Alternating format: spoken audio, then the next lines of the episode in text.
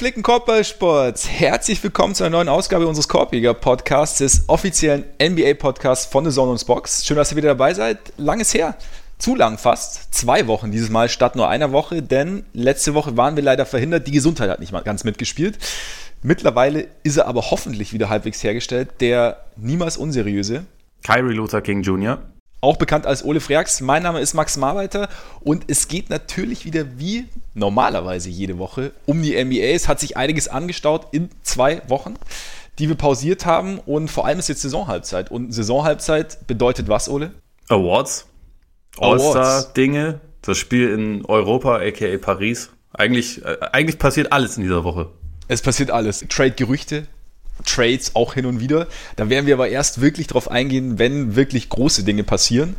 Und ja, wie ihr gerade feststellt, sind wir, also wir, wir behalten die Abweichung der Norm bei quasi. Letzte Woche gar nicht, diese Woche statt Mittwoch, Dienstag. Und wir müssen Dienstag aufnehmen, denn der Kollege Freaks hat was vor, aber das erzählt er euch am besten selbst. Genau, ich darf morgen in das wunderschöne Paris fliegen, weil diesmal das äh, Europe Game, was es jährlich gibt, mal nicht in London stattfindet, sondern in Paris, was ich jetzt was nicht so schlimm finde. Als ähm, persönlichen Affront empfinde der NBA, aber gut. Affront, siehst du, da, da siehst du mhm. aber selbst den, den Einfluss der, der französischen Sprache, nicht wahr? Ja, gut, man, man nimmt halt, was man so kriegt, ne? Also, aber ich finde es gut, weil ich glaube, die letzten vier oder fünf Jahre war ich in London, was ja ganz cool ist, aber London im Januar ist halt auch irgendwie dann jedes Mal genau das Gleiche. Ne? Sonnenschein, blauer Himmel. Eben. Und alles findet Teures draußen statt. Essen, überhaupt teures Bier, unglaublich, alles teuer. her hervorragendes Bier. Aber es ist jetzt ja nicht, ist jetzt nicht so, als wäre Paris der perfekte Ort für Schnäppchenjäger, ne? Nö, aber äh, wesentlich günstiger, glaube ich, das schon. Ja? Also zumindest, zumindest die äh, Alkoholpreise. Was mir, mir natürlich egal ist, weil ich bin ja zum Arbeiten da, aber. Ja, genau, genau. Grundsätzlich. Grundsätzlich. Wobei, egal, ich habe meine Preisliste gerade nicht im Kopf. Aber ich habe hin und wieder, selbst bei Paris-Besuchen aus London, hin und wieder mit den Ohren geschlackert, wenn's da, wenn ich dann die Rechnung präsentiert bekam. Du hast wahrscheinlich den Fehler gemacht, dort Bier zu trinken, oder? Den Fehler mache ich regelmäßig. Ja, siehst du. Ja, da kennt er nix, der Pariser. Egal, auf jeden Fall, du wirst äh, Janis live sehen, was gar nicht so schlecht ist. Ich nehme es an. Ich, ich, hoffe mal, dass er sich jetzt nicht in dieser Woche noch äh, durch die Gegend load managen will, sondern dass er dann auch Bock hat. Also sie haben ja jetzt beide, die Hornets und die Bucks haben gestern ja jeweils noch gespielt, aber jetzt ist, glaube ich, bis dahin für beide erstmal Pause und dann, dann rechne ich mal damit, dass sie einigermaßen in, in voller Kraft dort antreten werden und dass wir die, die volle Entfaltung auch von Scary Terry zu sehen bekommen, was mir natürlich das Wichtigste ist. Absolut, deswegen Ich meine, Janis ist ganz nett, aber Scary Terry ist ein Event. absolut, absolut. Ja, ich war äh, damals ein bisschen überrascht, dass sie tatsächlich die Hornets genommen haben, aber es, es ergab natürlich Sinn oder ergibt auch immer noch Sinn mit Nicolas Batum als Franzosen und damals auch noch, ich glaube, als es verkündet wurde, hatte Tony Parker seine Karriere auch noch nicht beendet, oder? Kann das sein? Bin ich mir, ich, ich dachte eigentlich schon, aber also ich würde jetzt nicht meine Hand dafür ins Feuer legen und ich gehe auf jeden Fall stark davon aus, dass er auch da sein wird, die Tage, um ein bisschen zu repräsentieren. Da sind ja ähm, im Rahmen dieser, dieser Spiele sind ja auch immer alle möglichen Junior NBA Events und, und so Clinics und so. Und da rechne ich eigentlich relativ stark damit, dass Letoni da auch rumläuft. Es wäre naheliegend, würde ja. sich anbieten. Denk auch. Daher. Ja, das äh, klingt auf jeden Fall nach einem guten Programm. Ich wünsche dir schon mal im Namen aller Zuhörenden wahrscheinlich viel Spaß. Das ist sehr nett. Und gehe damit dazu über zu sagen, was wir heute vorhaben. Du hast es ja schon ganz kurz angesprochen. Wir sprechen über All-Stars. Wir vergeben unsere persönlichen Mid-Season Awards inklusive All-NBA-Teams und wir weisen natürlich auch noch ganz kurz auf Patreon hin, bevor es losgeht. Denn es gibt die Möglichkeit, uns zu unterstützen, wenn ihr das tun wollt, unter patreon.com slash Korpiger Podcast. Korpiger in dem Fall mit. Oh, so ist das, da kam die Erkältung nochmal durch. Die und, kommt die ganze ja, Zeit durch. Die kommt die ganze Zeit durch, genau. Da könnt ihr uns, wenn ihr das möchtet, wie gesagt, unterstützen. Einige tun das schon. Vielen Dank dafür. Und wir starten da als kleinen Dank regelmäßig äh, kurze Extra-Episoden, beziehungsweise manchmal auch längere Extra-Episoden. Unter anderem, es war einmal auf dem Hartholz, da schauen wir uns alte Spiele an und beleuchten die aus allen möglichen Blickwinkeln. Also es gibt einen ganz neuen Einblick sozusagen. Vielleicht, manchmal. Aber Das kann sich hin und wieder lohnen. Dazu haben wir ein Format 15 Minutes or Less, das wir zugegebenermaßen etwas haben schleifen lassen in letzter Zeit, aber wir kriegen das wieder hin. Und genau, wenn ihr das wollt, könnt ihr da gerne mal vorbeischauen, uns da mit einem monatlichen kleinen Beitrag unterstützen. Und damit ist euch unser ganz großer Dank auf jeden Fall sicher. Und damit könnten wir eigentlich fast durchstarten. Nur möchte Ole noch ganz kurz was loswerden, glaube ich. Ja, quasi. Also das, eigentlich wäre das letzte Woche prädestiniert dazu gewesen, dass wir genau dazu 15 Minutes or less gemacht hätten. Leider äh, habe ich, naja, man, man kann es jetzt immer noch ein bisschen hören. Es war letzte Woche ein bisschen bisschen finsterer. Äh, Der Podcast ohne Stimme ist schwierig, ne? Ja, ohne Stimme und ohne Luft und überhaupt ja. und dafür mit viel Rotz und so macht dann bringt einen nicht wirklich weiter. Aber deswegen dann jetzt die etwas verspätete Form. Äh, wie findest du Kyrie Irving, seitdem er zurück ist, so grundsätzlich? Ich finde ihn brutal. Er sagt wenig. Er, er, konzentriert sich auf das Wesentliche, aufs Spiel und ähm, gibt eigentlich überhaupt keinen Anlass zur Klage, oder? Habe ich, hab ich irgendwas verpasst? Äh, quasi. Also, ich glaube, es, es ist schon so, dass man bei ihm sagen kann, es wird alles so ein bisschen zu sehr, zu sehr unter die Lupe genommen und quasi jeder Kram, also auch dieses, dieses, was er, was er vorgestern gesagt hat, ja auch nur zu einem Mitspieler und wohl, also hoffentlich im Scherz, ich gehe stark davon aus, dass es im Scherz war, ähm, ja. dass die Nets den letzten Titel gewonnen haben, als, als sie von einem Irving, damals Julius Irving, angeführt wurden und jetzt haben sie wieder einen, das ist ja im Prinzip, glaube ich, einfach nur ein Scherz und ja, dass daraus sagen, eine große ja. Sache gemacht wird, das geht mir jetzt eigentlich auch ein bisschen zu weit, aber was er halt noch gesagt hat letzte Woche, das ist dann, finde ich schon eher relativ übel. Also, dass er seine, sein, sein Team, nachdem er selber erst drei Spiele gemacht hat, davon zwei verloren wurden und er im besagten dritten Spiel richtig schlecht war. Also eigentlich quasi eine, eine Stinkbombe gelegt hat mit 6 von 21. Ich glaube, in der zweiten Halbzeit war es sogar noch schlimmer, minus 29. Also hat ein großartiges Spiel gemacht quasi. Äh, danach stellt er sich hin und sagt erstmal, ja, wir brauchen halt einfach mehr Unterstützung, wir, wir, wir brauchen mehr Leute um mich, um Kevin und so. Dabei gar nicht mal irgendwie auf dem Schirm haben, dass ja dieser Kevin und der Typ ist, der quasi Unterstützung sein sollte und der mit Abstand beste Spieler des Teams sein soll, dass der ja nächste Saison wirklich zurückkommt. Ähm, und dann aber den, den Kern aufzählt und dabei einfach mal Jared Allen und Joe Harris beide nicht erwähnt. Das, ich, ich weiß nicht, ob man das, ob man da zu viel reininterpretiert und ob er vielleicht innerhalb des Teams dann ganz toll mit ihnen kommuniziert. Nach dem, was man aber so die letzten Jahre über ihn und sogar von ihm gehört hat, glaube ich das halt nicht. Und da würde ich mich schon relativ doll darüber ärgern. Oder ist das unfair Kyrie gegenüber? Was meinst du? Ja, ich habe mir das ist echt, ich habe da so ein bisschen hin und her überlegt, also gerade so mit dem Zitat, aber du hast mir das, äh, wir haben ja irgendwie am Wochenende telefoniert, da hast es mir, haben wir auch noch kurz drüber geredet und ich habe auch im ersten Moment dachte ich mir auch so, Alter, kannst du, kannst du irgendwie so nicht sagen, vor allem fand ich es dann auch irgendwie fragwürdig, Jordan zu erwähnen als den Kern, der was kann und Jared Allen irgendwie nicht. Also, weil eigentlich ja tendenziell sollte man ja eher in die Jared Allen Richtung gehen, wenn man mit den Netz denkt und langfristig plant, so auf dieser Position und auch eigentlich jetzt schon. Mm.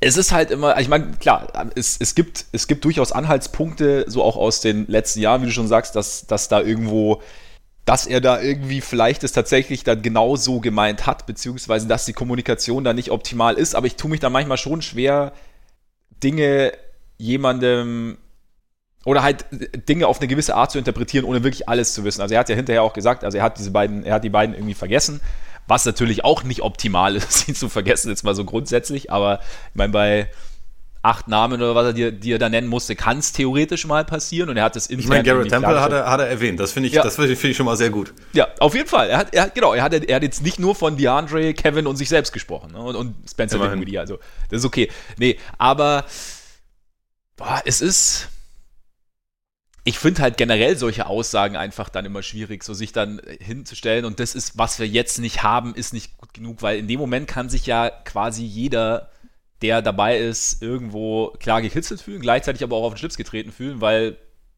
ja, du bist in einer Situation, in der du mit der du nicht zufrieden bist und wälzt es irgendwie so ein bisschen auf die äußeren Umstände ab und wie du sagst, nach einem Spiel, in dem es nicht lief. Ich finde halt, ja, dass es bei ihm jetzt mal nach so einer langen Verletzung nicht läuft, dass er mal so ein Spiel drin hat, wo du eben 6 von 21 wirfst, wo es halt, wo es einfach noch nicht funktioniert.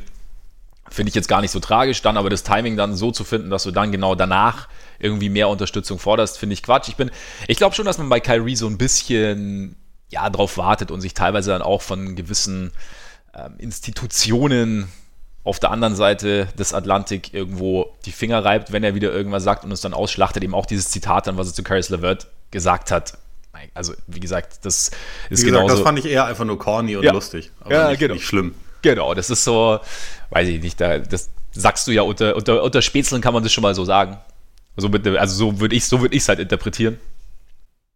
Ich, ich würde mir manchmal wünschen, dass man bei Kyrie so ein kleines bisschen vom Gas geht und sich dann also man kann da schon die, man kann Fragen stellen, aber das ist halt, es ist halt, es ist, vielleicht ist mir auch generell einfach zu viel, dass alles so sehr aufgebauscht wird. Jede, also jeder, nicht nur bei ihm, sondern generell. Ja, das, das, das äh, kann ich verstehen. Also weil es halt häufig weniger ums Spiel geht, als um ja. so ein bisschen die Nebenschauplätze.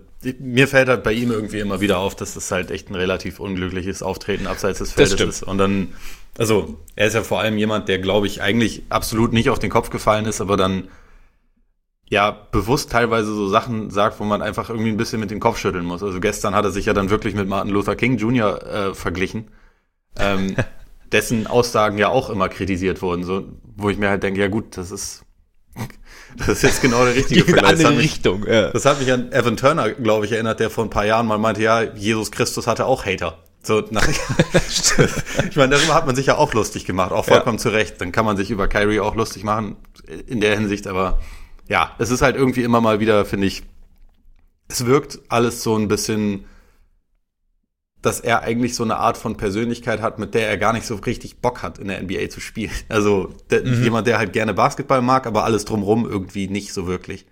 Und sich da halt auch relativ unglücklich verhält. Und ja, wenn man dann bedenkt, er hat halt gerade 26 Spiele gefehlt. Die Nets waren zu Beginn ohne ihn wesentlich besser als mit ihm und sie sind auch jetzt, wo er wieder da ist, sind sie halt momentan nicht gut, dann, keine Ahnung, denkt man sich ja manchmal, auch er kann den Fuß vom Gas nehmen mit seinen Aussagen. Ja. Nee, absolut. Also ich glaube auch gerade solche Aussagen sollte er, oder wenn er mich fragen würde, was er wahrscheinlich innerhalb der nächsten paar Tage tun wird, wie, wie er in Zukunft verfahren soll, äh, würde ich ihm auch raten, solche, solche Aussagen besser zu durchdenken und halt, ich meine, natürlich so in, in dem Moment, in dem er sowas sagt, gerade mit diesem ganzen Hintergrund, die Nets ohne ihn am Anfang besser, er ist jetzt zurück, es läuft auch nicht besser. Und dann irgendwie, ja, nicht das komplette Team aufzuzählen, beziehungsweise nicht den kompletten Kern und dann irgendwie Verstärkung zu fordern, dann liefert er natürlich Angriffsfläche. Also definitiv, also so oder so. Das, das wäre gerade gerade in dem Zusammenhang, wenn du sagst, er hat auf dieses ganze Drumherum keinen Bock, natürlich in dem Moment, in dem er solche Aussagen trifft, setzt er sich dem natürlich auch aus. Also so, so sehr man sich wünschen würde, dass nicht alles auf die Goldwaage gelegt wird, so sehr ist es aber halt nun mal leider so. Und wenn man klare Meinungen hat, die vertretenswürdig sind und die auch wichtige Themen mit betreffen, finde ich, sollte man sich nicht davon leiten lassen, quasi, wie, dass man nicht zu viel Aufmerksamkeit erzeugen will. Aber sowas könnte man sich zum Beispiel sparen, weil das, glaube ich, am Ende niemanden weiterbringt. Und ja. deshalb so, ja, Kyrie. Langweilig wird's nicht. Das, das ist richtig. Au außer sportlich halt, ne? Das. Ja. Stimmt. Wobei, man, man kann ihm immer noch ganz gut zugucken.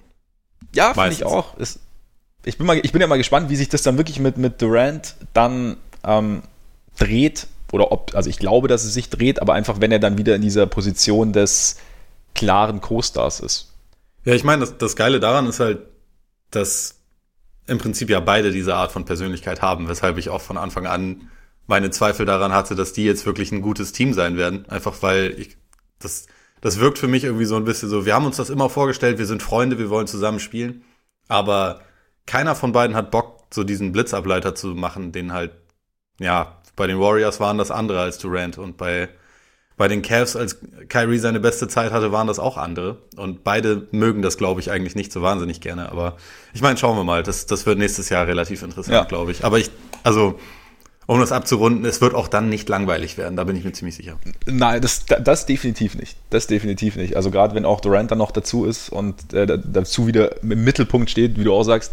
Aber nee, aber ich glaube, spielerisch finde ich es halt interessant, wie dann halt quasi einfach, wenn wir jetzt mal den das drumherum mal wegnehmen, wie, wie sich das, also wie sich das auf Kyries Spiel und auf den Erfolg des Teams auswirkt, wenn er wieder so ein bisschen, wenn er jemanden hat, der besser ist als er. Wobei natürlich Durant nach so einer langen Pause auch erstmal reinkommt. Aber schauen wir mal, was passiert. Ja. Ich bin auf jeden Fall gespannt. Womit wir eigentlich dann zu den All-Stars kommen könnten, um das auch abzuhaken. Es werden ja das, die Votings werden ja demnächst finalisiert, die Fan-Votings, und dann sehen wir, an welchem Platz oder wo Alex Caruso gelandet ist. Und ja, ich, ich glaube, äh, Donnerstagabend, Nacht mhm. es raus, ne? Irgendwie sowas um den Dreh. Also ja. das Voting gestern war der letzte Tag und damit müsste das dann diese Woche kommen. Wir sind gespannt, wir sind gespannt und ähm, ich, muss, ich muss gestehen, ich habe nicht aktiv abgestimmt. Hat mich nicht so gerissen, da jetzt was zu tun. Ich konnte es konnte auch nicht übers Herz bringen, irgendeinen der Bulls zu nominieren, weil. Habe ich auch nicht übers Herz gebracht, muss ich zugeben. Du, du weißt es ja mittlerweile selbst. Es ist schwierig. Es ist wirklich nicht ganz einfach, das stimmt. Ja. Und deshalb, Danke auch nochmal für diesen Bandwagon. Ich wäre lieber einfach bei den Grizzlies geblieben. Ich meine, ich komme gerade von den Wizards. Also. ja, okay. Fair point. Von daher, nee, aber kommen wir zu erfreulicheren Sachen. All-Star Starter im Osten. Wen hast du? Ja, der Osten war, finde ich, ziemlich schwierig, weil zwei meiner Spieler, die ich da eigentlich drin sehe, relativ viele Spiele verpasst haben. Aber ich habe jetzt mich dann trotzdem mal darauf festgelegt, äh, Kemba, Trey Young. Trey Young schwierig für mich, weil mhm. sein Team so schlecht ist, aber gleichzeitig ist sein Team halt, wenn er drauf ist, doch noch mal sehr viel besser, als wenn er nicht drauf ist. Und der hatte lange gar keine Unterstützung und ist halt trotzdem, ich glaube, der dritt- oder viertbeste Scorer der Liga momentan. Zeigt wirklich eigentlich wahnsinnig viel, deswegen habe ich ihn jetzt trotzdem mal drin gelassen. Und dann habe ich da natürlich Janis, das ist eh klar, und äh, Siakam und Embiid. Aber wie gesagt, bei letzteren beiden habe ich mir ein bisschen schwerer getan, weil beide jetzt bei, bei über zehn verpassten Spielen schon stehen. Bei Embiid werden es ja auch noch ein paar mehr. Deswegen, mhm. ja, ein bisschen schwierig. Aber ich war noch nicht bereit, um jetzt Sabonis oder Adebayo für ihn rüberzuziehen in die, in die Starting Five. Wie sieht es bei dir aus? Äh, sieht bei mir ähnlich aus. Ich habe auch Kemba, auch Janis, auch äh, Siakam, auch Embiid. Hab aber tatsächlich dann aufgrund des Anteils an erfolgreichem Basketball habe ich äh, Chris Middleton mit reingenommen. Oha, den habe ich gar nicht im Team. Statt Trey Young. weil, weil fast, also er steht jetzt nicht für Spektakel, aber fast 50, 40, 90. Ja. Äh, gesteigert, mehr Punkte bei weniger Spielzeit. Ähm, extrem wichtig für die Bucks, deswegen habe ich gedacht, und die Bucks als bestes Team der Liga finde ich, oder war meine Meinung, gerade in einem Osten, der jetzt wirklich überschaubar ist, ähm, habe ich, also gerade auf den kleineren Positionen, habe ich, äh, habe ich mich für Middleton entschieden, einfach weil ich auch, wie gesagt, ich finde, also ja, die Hawks sind ohne Young irgendwie deutlich schlechter, aber und er scoret extrem viel. Er hat aber auch, wenn er auf dem Feld ist, darf er auch machen, was er will. Also es ist kein, soll jetzt kein Hate gegen Trey Young sein, aber mein, ich habe einfach, für mich war einfach so der, der Punkt, dass das Middleton sich gesteigert hat, effizienter spielt und mit den Bucks eben die NBA anführt, war für mich nochmal ein bisschen, ja. Bisschen höher einzuschätzen. Auch wenn Find natürlich. Finde ich sehr legitim. Also ich hatte das aus dem gleichen Grund überlegt, Lowry darüber zu ziehen. Ja, war auch ein Kandidat, ja, genau. Ich habe übrigens gelogen, ich habe Middleton schon auf der Bank, aber ja. äh, ich hatte ihn tatsächlich nicht so nah an der Starting Five, aber es ist, es ist ein valider Punkt. Also man kann ja auch noch behaupten, Jimmy Butler wäre ein, äh, wär ein Shooting Guard. Ich meine, spielt bei ja. Miami ja quasi so ein bisschen alles auf dem Flügel, deswegen ja. Äh, kann man da meiner Meinung nach auch ein bisschen tricksen und das wäre dann auch noch ein, ein veritabler Kandidat, Kandidat Definitiv. gewesen. Hatte ich, hatte ich auch auf dem Zettel. Wie sieht die Bank dann aus bei dir? Also Laurie Middleton, Butler habe ich ja schon genannt. Mhm. Ich mache ich mach's jetzt mal nicht zu sehr nach Position. Ähm, Sabonis und Adebayo habe ich auch schon genannt. Mhm. Äh, das lässt dann noch zwei und da habe ich Jason Tatum und Ben Simmons hat den Zuschlag vor Bradley Beal bekommen. Deswegen, ja, das ist momentan das Team. Ich habe auch noch über, über Tobias Harris nachgedacht, ähm, aber Beal war derjenige, der da am nächsten dran war. Ich habe mich dann aber aufgrund, also auch wenn ich Trey jetzt in der Starting Five habe, bin ich normalerweise, versuche ich schon da Leute eher zu bevorzugen, die halt bei guten Teams sind und mhm. nicht die bei, die halt stinken. Deswegen, ja, also für Beal tut's mir leid, weil er auch eine sehr gute Saison spielt, aber ich, ich äh, bin da trotzdem dann ein bisschen strenger gewesen. Malcolm Brockton wäre auch noch eine Überlegung gewesen, aber ja, also das das wäre das Team. Und Celtics intern hat halt Tatum letztendlich für mich jetzt in den letzten Wochen Brown doch ein bisschen überholt. Also Brown okay. ist zwar immer noch ein bisschen der effizientere äh, Scorer von beiden, hat aber meiner Meinung nach auch eine etwas leichtere Rolle in der Hinsicht, dass er ähm, ja bisschen weniger selbst kreieren muss, bisschen direktere Driving Lanes meistens bekommt und Tatum halt sehr viel sich selber erarbeiten muss, diesen ähm, Step-Back-Dreier und solche Geschichten im Repertoire hat, die halt von, von Brown so noch nicht da sind. Und also defensiv sind beide ziemlich exzellent, aber Tatum hat da meiner Meinung nach in dieser Saison noch einen größeren Schritt nach vorne gemacht. Deswegen, ja, um das nochmal zusammenzufassen, Lowry, Middleton, Tatum, Simmons, Butler, Sabonis und Adebayo. Wobei ich echt dazu sagen muss, das ist jetzt kein klassisch richtig geiles All-Star-Team. Nee, der Osten ist, ist kompliziert. Ja. Also was das angeht. Hast du, hast du über Spencer Dinwiddie nachgedacht? Ja, den hatte ich da äh, tatsächlich auch bis vor kurzem noch stehen. Und dann habe ich mir aber gedacht, okay, äh, wenn ich jemanden von schlechten Teams habe, dann sind Young und Beal halt schon einfach noch besser, mhm. muss man sagen. Und also so übermäßig viele Plätze habe ich auch nicht. Und letztendlich wäre er dann, hätte er so ein bisschen um diesen Reserve-Point Guard-Platz mit, mit Kyle Lowry gekämpft. Und also für mich, ich sehe nicht wirklich ein Argument, wo jetzt Dinwiddie wirklich eine bessere Saison spielt als Lowry, zumal äh, Lowry ein sehr gutes Team hat und ja. sein, sein Scoring wieder hochgeschraubt hat und ich glaube, äh, mehr Assists spielt. Gut, seine, seine Effizienz ist jetzt nicht überragend, aber, aber okay. Mhm. Und ich glaube, Lowry ist halt, also der macht fast sechs Punkte mehr als letzte Saison. Das ist schon, und hat, glaube ich, auch nochmal einfach eine etwas, etwas tragendere Rolle jetzt wieder, wo halt Siakam lange gefehlt hat, die Raptors ja grundsätzlich sehr viele Verletzungsprobleme hatten. Da, ja. da bevorzuge ich dann ihn. Nee, äh, finde ich, find ich valide, kann ich nachvollziehen. Womit wir Richtung Westen gehen könnten eigentlich. Das war, also, also die, die Starting Five fand ich leichter in dem Fall. Ja, kann ich ja mal anfangen. Ich habe ja. Doncic, Hansi Harden, jo. LeBron, jo. Kawhi, jo. Davis. Jo, habe ich auch so. Ich habe bei, bei Davis am Ende noch ein bisschen überlegt, hat er jetzt ja? genug verpasst, dass ich ihn da rausnehmen soll, so. aber hat er noch nicht. Also letztendlich hat er fast, fast exakt genauso viele Spiele wie Kawhi, glaube ich, gemacht. Mhm. Und die, in den Spielen, die er gemacht hat, war er halt einfach absolut exzellent. Und ähm, deswegen für mich dann schon noch einen Schritt vor jetzt beispielsweise Jokic, den ich da auch dann überlegt hatte, ob ich ihn nachdem er in, letzt, in, den letzten Monaten ja wirklich extrem oder in den letzten Wochen extrem draufgepackt hat und besser geworden ist, ob man ihn da noch draufgepackt ist bei Jokic immer ein bisschen zweischneidig, ne? Ja, ja, he, he, round, he rounded into shape. ja, genau. Könnte man auch so sagen. Ja, ähm, ja nee, aber da, da habe ich Davis dann schon noch äh, relativ klar davor gesehen. Ja, die war, war jetzt bei mir ähnlich. Also ich meine, Jokic kommt dann natürlich auf die Bank. Genauso ja. wie, wie Gobert dieses Mal auch, oder? Ja, also dass Gobert noch nie All-Star war, ist ja grundsätzlich ein Witz. Ähm, wenn Towns jetzt nicht so viele Spiele verpasst hätte, dann wäre es auch, glaube ich, ein bisschen eng geworden für Gobert. Aber äh, Towns ist halt für mich dadurch, also er hat jetzt nur 25 Spiele gemacht bisher. Ja. Das ist halt einfach zu wenig. Und deswegen geht dieser Platz des ähm, zusätzlichen Centers, den im All-Star-Game keiner spielen sehen will, der aber dann dort ist, weil er es verdient hat, ja. geht an äh, Rudi Gobert. Ja, zu Recht. Und ja. wen hast du noch?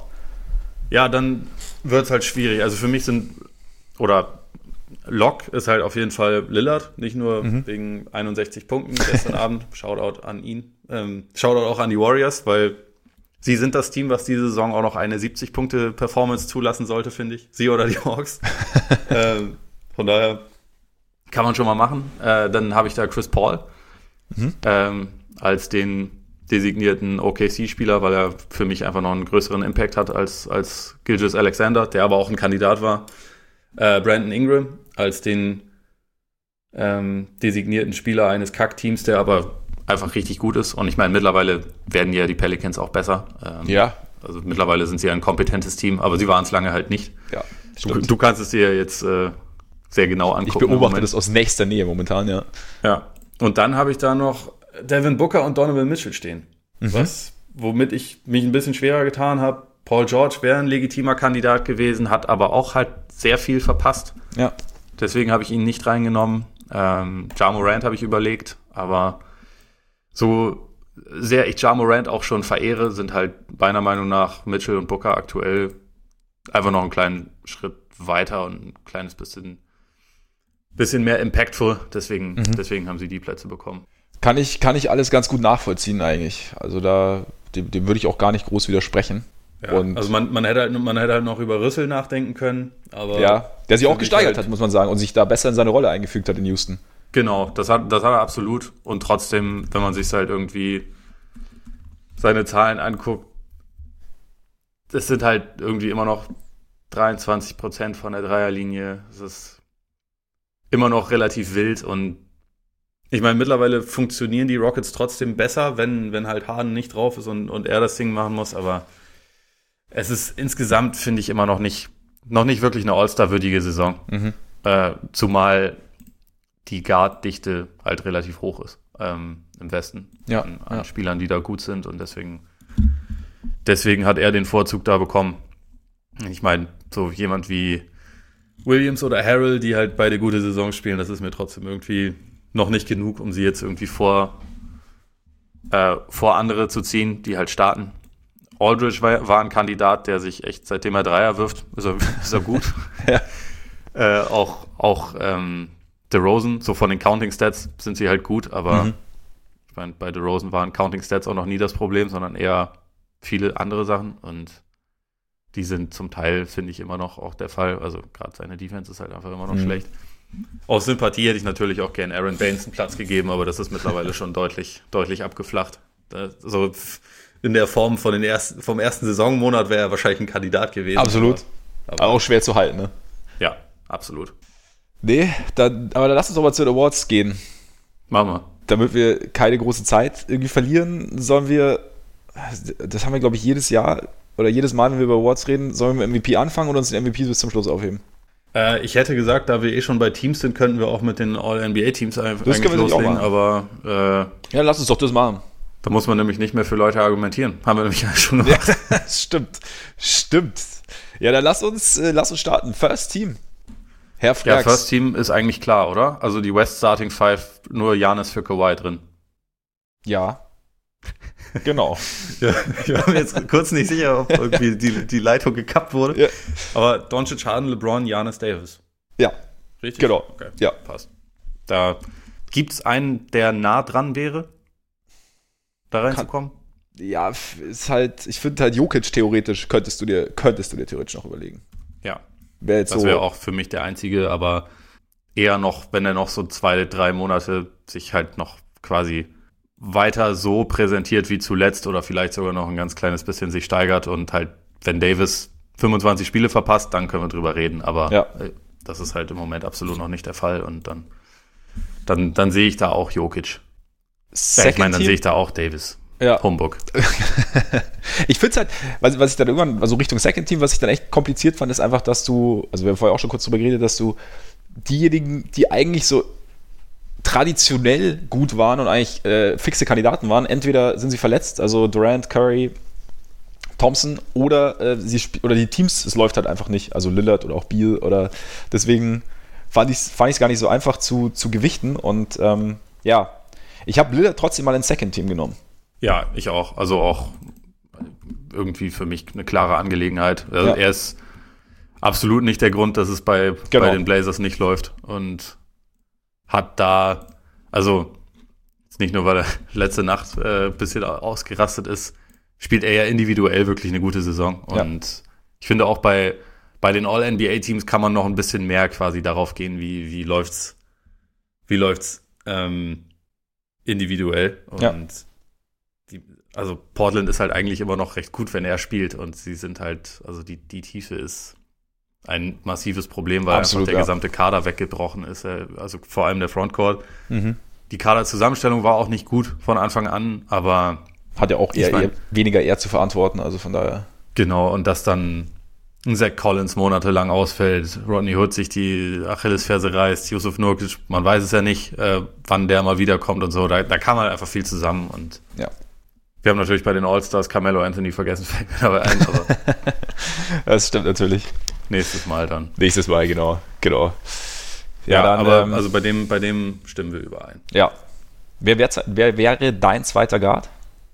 Bin ich zwischen äh, Chris Paul und Kebab hin und her. Mhm. Und ich habe den Platz jetzt aber mal Chris Paul gegeben, tatsächlich. Weil ich finde, er hat irgendwie von, von Spiel zu Spiel meistens noch ein kleines bisschen höheren Impact, auch wenn mhm. seine, seine Zahlen jetzt nicht so laut sind, wobei sie es bei Kemba ähm, für seine Verhältnisse jetzt auch nicht sind. Also er macht ja, ja auch deutlich weniger Punkte als beispielsweise letzte Saison. Ähm, hätte auch, also das, das ist für mich halt wirklich ein Picke. Die sind relativ oder sehr nah beieinander und ich habe mich da jetzt mal für Chris Paul entschieden. Ja, finde ich, finde ich okay. Was, was würdest du jetzt von Brockton theoretisch halten? Ich hatte Brockton halt nicht mal im All-Star-Team. Deswegen, deswegen habe ich den da äh, jetzt ja, auch nicht. Aber das ist ja, das ist ja theoretisch der, der, der Rudi Gobert-Weg, oder nicht? Ja, so ein bisschen. nee, also ich, ich finde Brockton auch gut. Er hat allerdings halt auch schon recht viele Spiele verpasst. Hat erst 31 gemacht. Ähm, Aber die Pacers sind halt mit ihm bei 22,9. Das finde ich halt schon krass. Also es war für mich schon so ein Punkt, wenn, wenn ich mir ein All-NBA-Team anschaue. Ja, ne, also es stimmt schon. Er, er ist auch ein ein Kandidat, aber da wäre es für mich halt einfach noch zu hoch, weil es im, äh, auf den Guard-Positionen, finde ich, einfach auch noch ein paar mehr Leute gibt, mhm. die ebenfalls, die ebenfalls von den Zahlen her ungefähr auf dem Niveau sind. Und also zum Beispiel Kyle Lowry hat etwas bessere Zahlen, hat mehr Spiele absolviert und sein Team ist halt nicht schlechter. Wobei aber der, die Bilanz, glaube ich, minimal, also die Bilanz der Raptors mit Lowry ist, glaube ich, minimal schlechter als die Bilanz der Pacers mit. Ja, aber er stand Brock. auch häufiger zur Verfügung. Und es gab halt auch noch so viele andere Verletzungen bei den Raptors. Wobei, sie, sie haben exakt gleich viele Spiele gemacht. Äh, ja? Wir, wollen, wir wollen nicht lügen, aber seine Zahlen sind trotzdem ein bisschen besser. Ja. Kawhi ist relativ klar dann wahrscheinlich, oder? Ja, den habe ich da auch stehen. Jokic auch? Jokic auch, ja. Und dann? Siakam. Obwohl er so viele Spiele gefehlt hat, oder was? ja, ja. Ja. naja, also es, es gibt keinen Durant und so. Ja. Ähm, der da in Frage käme. George hat noch mehr verpasst. Es sind ja auch quasi nur, nur Mid-Season Awards, aber also ich hatte halt überlegt, ob ich Butler oder Ingram da noch vorziehen soll. Mhm. Aber ich fand halt die Spiele, die Siakam gemacht hat, insgesamt noch ein bisschen, bisschen beeindruckender vielleicht. Ja. Deswegen, deswegen hätte ich ihn da jetzt knapp vorne, aber ich habe auch nichts gegen, also wenn jemand sagt, wir müssen, wir müssen Butler da reinpacken, habe ich absolut nichts dagegen. Mhm. Nee, finde ich auch okay. Third Team. Jimmy das sieht bei mir halt echt, das ist nicht mal ein richtiges All-Star-Team, finde ich. Aber ja, so, da, da habe ich mir wirklich schwer getan. Ich mich auch. Also ich habe ich hab tatsächlich Rui Goubert als Center genommen, einfach. Ja, den habe ich auch. Der, weil, mit dem habe ich auch überhaupt gar keine Probleme. Nee. Der gehört da rein. Genau. Dann bist du halt an dem Punkt, Paul George, zu wenig Spiele eigentlich. Ja. Obwohl die Zahlen schon wieder relativ gut sind. Also gerade was, was, die, was die Quoten angeht, fand ich. Und gleichzeitig haben die Clippers natürlich, also ohne Kawhi sieht es schwieriger aus als ohne George, wenn einer von beiden nur spielt. Naja, keine Ahnung. Ist, ist, ist Ingram für dich dann derjenige, der, der quasi für George reinrutschen würde? Ich habe ihn tatsächlich da jetzt äh, hingeschrieben. Ich bin mir relativ sicher, dass wenn, ich meine, gut, jetzt gerade ist er schon wieder verletzt, aber wenn, wenn George diese Saison auf irgendwie zumindest 55 oder 60 Spiele oder so kommt, was mhm. mittlerweile schon nicht mehr safe ist, äh, dann hätte ich ihn wahrscheinlich drüber. Aber ich habe jetzt erstmal Ingram da, mhm. da platziert. Also, weil er halt auch einfach einen Riesensatz gemacht hat in dieser Saison und ähm, sich seine, also auch seine Quoten sind sogar besser als die von George momentan. Deswegen. Ja. Und es mittlerweile äh, gewinnen sie auch Spiele. Also von daher, es, genau. es lässt sich auch in erfolgreichen Basketball übersetzen. Außerdem sieht er aus wie der, wie der große Neffe von äh, Bone Thugs in Harmony. Das gefällt mir auch ganz gut. Also er sieht halt einfach aus wie Lazy Bone, ja. nur in viel größer. Die, die B-Note passt also auch bei ja, ja, also ich bin mittlerweile ein großer Fan. Es hat ihm, also da sieht man mal, wie gut das manchmal für Leute ist, wenn sie nicht mehr bei den Lakers sind. Ja, kann, kann helfen. Es gibt natürlich auch Leute, ist der umgekehrte Weg der, der bessere, wie, wie bei Dwight Howard, zumindest im zweiten Versuch. Ja. Aber ja, dann, ich habe tatsächlich Mitchell noch mit drin. Hatte ich auch überlegt. Angesichts der letzten, letzten Wochen. Komischerweise ohne Mike Conley, aber da wollen wir jetzt nicht in die Tiefe gehen. Was, was da irgendwie los ist.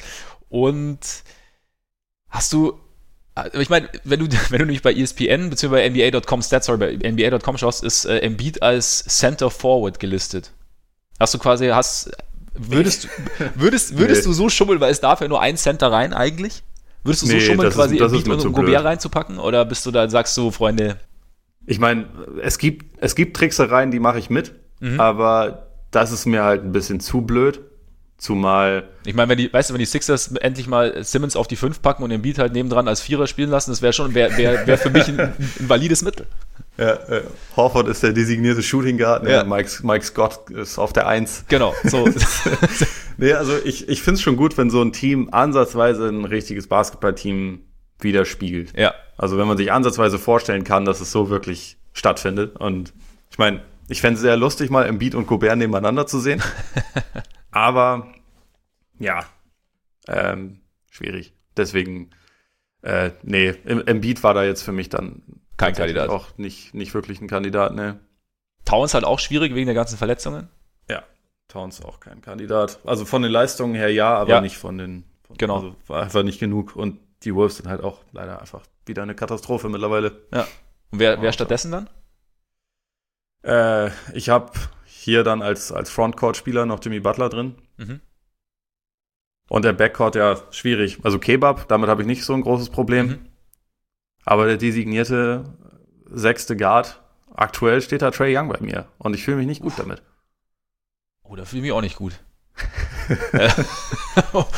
da, da das, das, das, oh, da fühle ich mich auch nicht gut. Aber das, nee, also, also wahrscheinlich, wahrscheinlich wenn ich noch ein bisschen mehr drüber nachdenke und es so weitergeht wie im Moment und die Jazz weiter so dominant sind wie zuletzt, dann ziehe ich wahrscheinlich äh, den, den Donovan da hoch. Hm. Also ich meine, ich kann, ich kann die, den Gedankengang Young, wir haben ja bei, bei den Allstars schon drüber geredet, kann ich schon, kann ich schon nachvollziehen. Und individuell ist es ist sicher, sicher auch okay. Aber ja, ich würde aufgrund des, des Einflusses auf positiven, guten Basketball und gewinnenden Basketball würde ich, würde ich tatsächlich Mitchell nehmen, aber Kebab finde ich, finde ich auch in Ordnung. Also Kebab, Jimmy, Gobert. Ja, hatten, glaube ich, Ingram noch gesagt. Ah, Ingram, genau, ja. Das ist zumindest so was ähnliches wie ein, wie ein richtiges Korbballteam. Ja, ich weiß nicht, wie gut es dann letztendlich sein wird. Gerade im Vergleich mit den, mit den First, uh, Second, aber ja. man kann es sicher nicht schnitzen.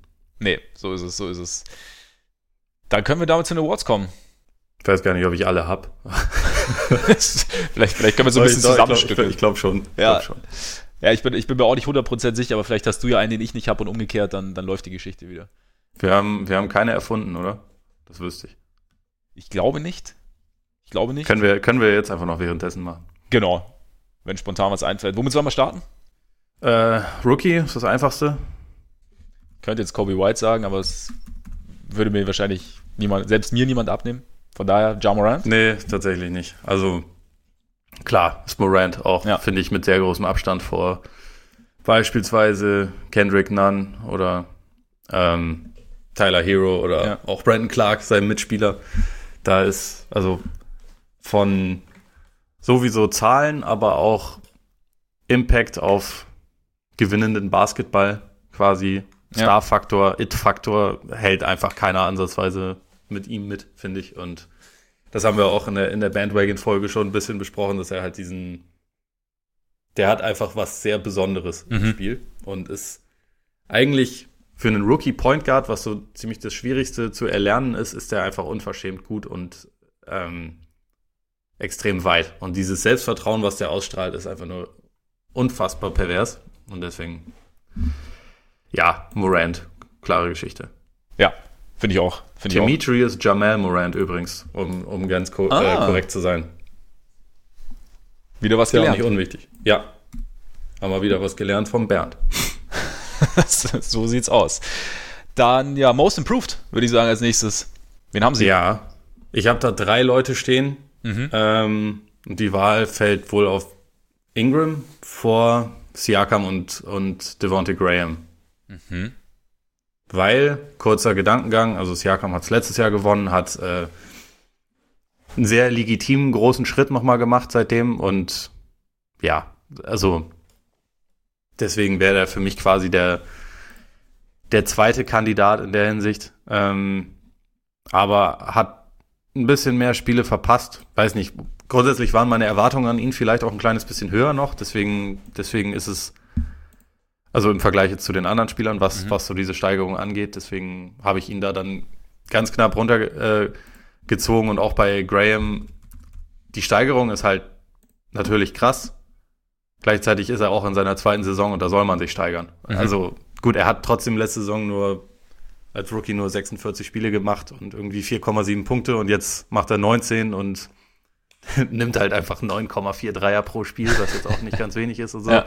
Und ist einfach wirklich ein, ein richtig guter Spieler und so deswegen diese Steigerung ist massiv, aber man, man sieht es einfach noch ein kleines bisschen häufiger bei Leuten, mhm. die jetzt irgendwie zwischen Jahr 1 und, und 2 sind. Ähm, da wäre auch äh, Duncan Robinson von den Heat natürlich noch ein Kandidat, der letzte Saison eigentlich gar keine Rolle gespielt hat und jetzt, glaube ich, mit die meisten Punkte aus dem Catch and Shoot macht oder also was, was irgendwie auch relativ abgefahren ist und halt einfach eine extrem wichtige Rolle bei den, bei den Heat eingenommen hat und den hatte niemand auf dem Schirm. So, das ist, das ist natürlich auch eine relativ große Nummer. Bei den Heat kann man auch Bam Adebayo könnte man noch nehmen, mhm. aber ich habe mich am Ende für Ingram entschieden, weil man hat das bei den Lakers, finde ich, immer mal wieder in Abschnitten gesehen, äh, wo er einfach über teilweise mehrere Wochen sehr starke Phasen hatte, hatte, aber dass das so konstant über eine gesamte Saison ist, dass er halt über dreimal so viele Dreier nimmt und, und die beste Quote seiner Karriere auflegt, also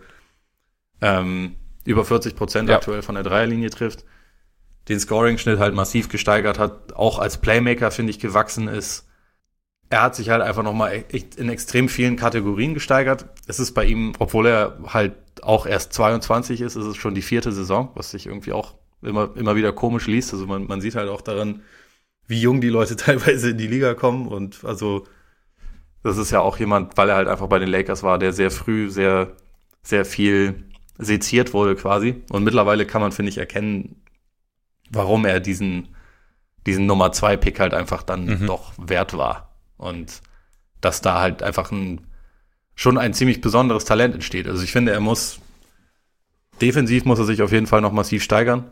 Körperlich sollte er sich auch noch ein bisschen steigern, aber ich gehe auch davon aus, dass er das hinbekommt und ähm, er schafft das in dieser Saison wirklich auf sehr verschiedene Arten und Weisen zu scoren und hilft seinem Team einfach massiv. Und ich glaube, diesen Zion-Ausfall, das ist natürlich bitter für die gesamte Liga und vor allem für die Pelicans, aber er hat das halt glaube ich, in der Hinsicht ganz gut genutzt, dass für ihn einfach noch ein bisschen mehr, bisschen mehr Freiheiten entstanden sind und hat sich eigentlich ziemlich unverzichtbar gemacht. Also das ist ja auch jemand, der jetzt im, im Sommer garantiert einen Maximalvertrag bekommen wird. Ob er ihn jetzt von den Pelicans bekommt oder woanders, wissen wir noch nicht offiziell. Ich gehe sehr stark davon aus, dass es die Pelicans sind, aber das ist schon einfach eine sehr besondere Saison, die er spielt, finde ich.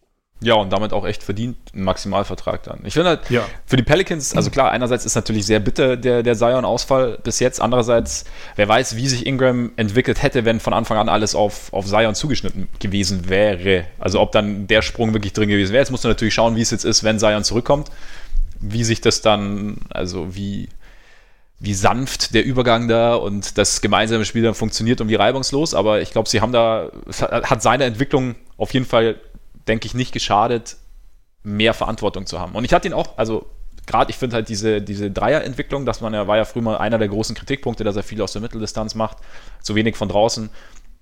Und jetzt eben so viele zu nehmen, wie du auch schon gesagt hast, und dann zu treffen, war für mich auch fast ausschlaggebend, ihn zum Most Improved Player zu machen. Devonta Graham hatte ich natürlich auch auf dem Schirm, aber bei mir ist es Luka Doncic tatsächlich.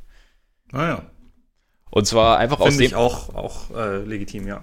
Also ich hätte ihn, ich wollte ihm auf jeden Fall einen Award geben. MVP ist vielleicht noch ein bisschen früh. Nee, aber ich finde auch, also er ist klar in seinem zweiten Jahr und die anderen beiden hätten es definitiv auch verdient gehabt und du hast ja auch noch ein paar andere genannt, aber also ich finde, der Sprung, den er da gemacht hat, von ähm, Rookie of the Year, klar, und irgendwie von einem Spieler, bei dem viele dann doch überrascht waren, wie gut so ein Europäer sein kann im ersten Jahr.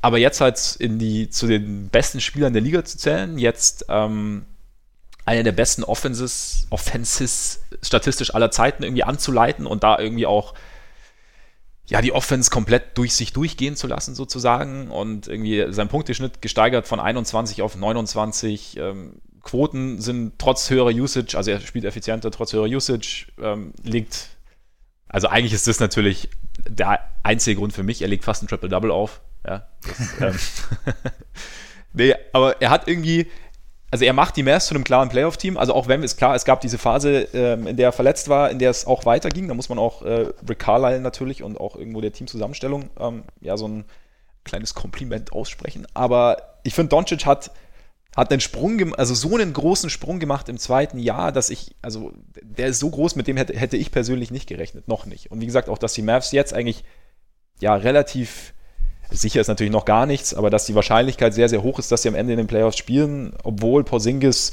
zwar besser reinkommt, zuletzt zwar verletzt war, aber eben noch nicht ganz derjenige ist, der er vor seiner Verletzung war. Der kann er natürlich auch noch nicht sein, aber also quasi Doncic hat dann so ein kleines Handicap in Anführungszeichen und führt die Mavs trotzdem so an, fand ich, war jetzt für mich so ein Punkt, okay, den hat er verdient, den Award.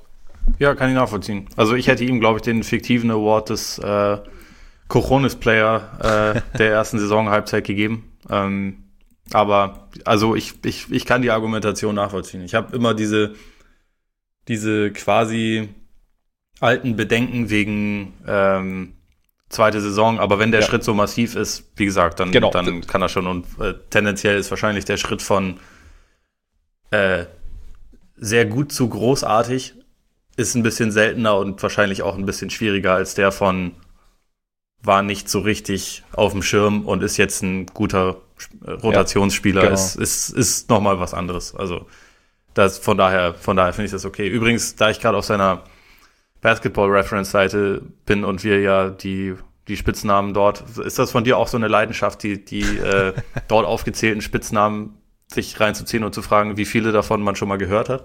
Äh, tatsächlich habe ich das auch gar nicht so richtig geprüft, aber vielleicht, äh, je nachdem, was Hier jetzt kommt. Fünf. Ich, ich, ich lese sie dir mal vor. Ja. Matador. Aha. Cool Hand. Okay. The Dawn. The, the Dawn oder The Dawn? The Dawn. Okay. Wonder Boy. Gut, das habe ich schon mal gehört. Ja. Swaggy L. Swaggy L. Swaggy L finde ich nicht schlecht. Ich schon. um ehrlich zu sein. Ja.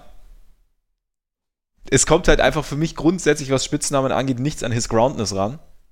Ja, gut. Von oder, daher, oder Big, Big Honey, ne? Oder Big Honey, genau, genau. Von daher bin ich, äh, liegt die Latte bei mir relativ hoch. Aber Vielleicht, so, vielleicht sollten wir uns noch ein bisschen was überlegen, was man, was man Doncic an Spitznamen geben kann. Nicht, dass wir dann, nicht, dass wir dann zwingend Swaggy L überbieten würden, aber vielleicht fällt uns ja was ein.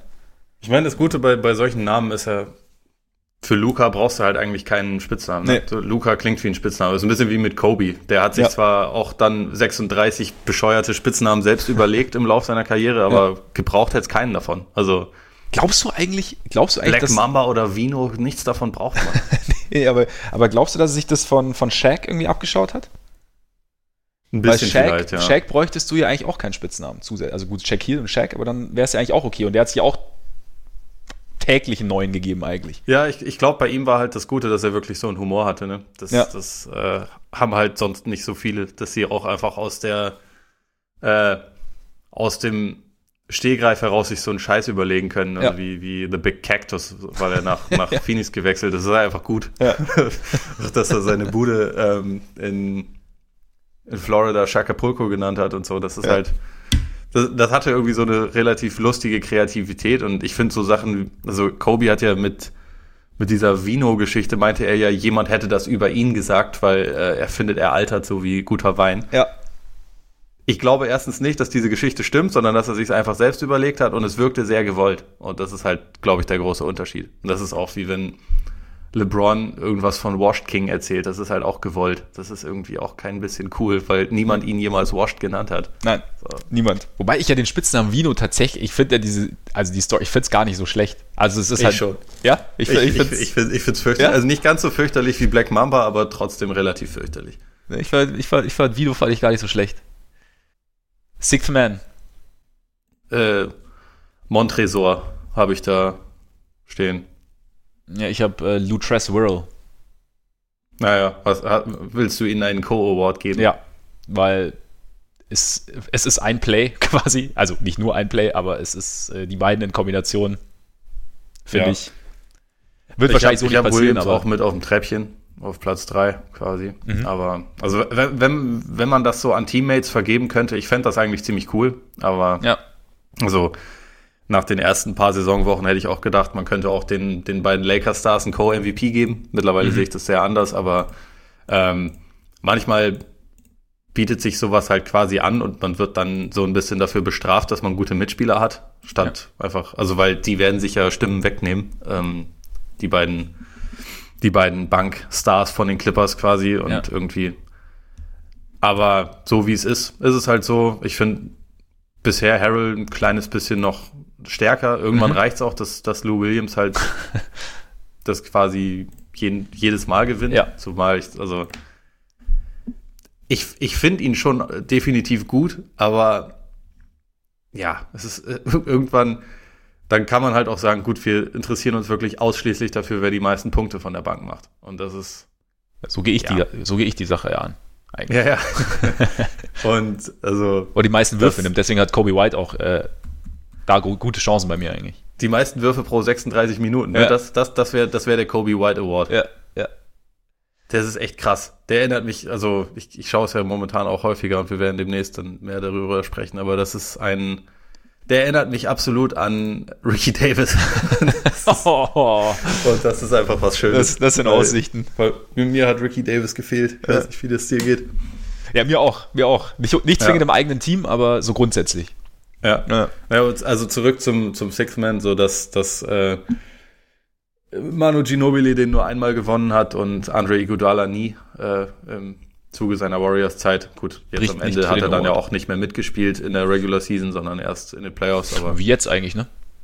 Ja, genau. Jetzt, jetzt chillt er ja nur ja. noch. Ähm, aber das spricht für mich schon auch dafür, dass dieser Award nicht ganz so geil ist. Also, mhm. beziehungsweise, dass ihn halt jeder für sich definiert, wie man, wie man das macht. Ja, ist halt sehr beliebig. Ne? George Hill hat eigentlich ja keine Chance, den zu gewinnen, weil einfach seine, er macht nicht genug Punkte. Also es sind sogar nur 9,9 jetzt. Ähm, aber trifft halt irgendwie 55 Prozent aus dem Feld, 53 Prozent von der Dreierlinie. Die Bucks sind ähm, in den Minuten, die Janis nicht auf dem Feld ist, haben sie trotzdem Net-Rating, was irgendwie das drittbeste der Liga wäre, was krank ist. Also was auch für das System spricht, aber auch dafür, dass halt ein beispielsweise jemand wie George Hill eine ziemlich perfekte Saison als Backup spielt. Ja. Und so jemand, der da aber diese Rolle einfach ziemlich, ziemlich großartig ausfüllt, der hat halt bei dem Award keine Chance. Und im Vakuum ist auch Montrezl Harrell ein besserer Spieler als George Hill und, und äh, Lou Williams wahrscheinlich auch und Dennis Schröder auch. Trotzdem das wird halt quasi in der Hinsicht nicht gewürdigt. Dennis Schröder ja. wäre bei mir übrigens im Moment auf Platz zwei. Okay, okay. Weil ähm, spielt, finde ich, macht aus seinen Möglichkeiten bei OKC echt sehr, sehr viel. Mhm. Ich finde gerade diese Kombination mit den beiden anderen Guards ziemlich überragend und also gerade im vierten Viertel läuft es halt wirklich auch relativ häufig über ihn und sie sind eins der besten Comeback-Teams der Liga und seine Quoten sind sowohl aus dem Feld als auch von der Dreilinie die besten seiner Karriere. Das ist, äh, das ist schon einfach eine echt gute Saison. Also ich finde auch, dass er bei OKC ziemlich ideal eingesetzt ist, weil er halt nicht mehr, es ist nicht seine Hauptaufgabe, da irgendwie Playmaking zu übernehmen. Mhm. Und meiner Meinung nach war immer seine Stärke, dass er halt ähm, jederzeit zum Korb ziehen kann und, und schnell für Punkte sorgen kann. Deswegen finde ich ihn auch als Six-Man besser aufgehoben als als Starter. Ähm, und halt als jemand, der am besten schon in Bewegung in Szene gesetzt wird von beispielsweise ja. Chris Paul, statt jemand, der sich alles irgendwie selbst kreieren muss. Und wie gesagt, ich finde, das, das macht er ziemlich, ziemlich perfekt bisher in dieser Saison.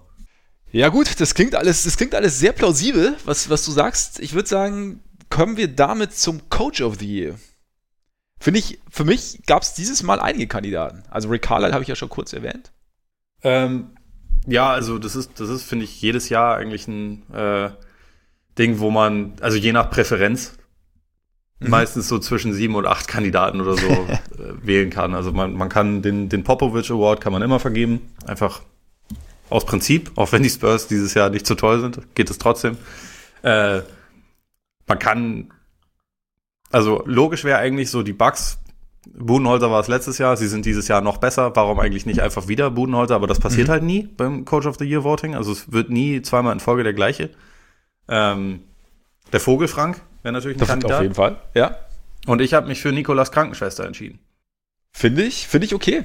Weil Hatte ich auch auf dem Zettel.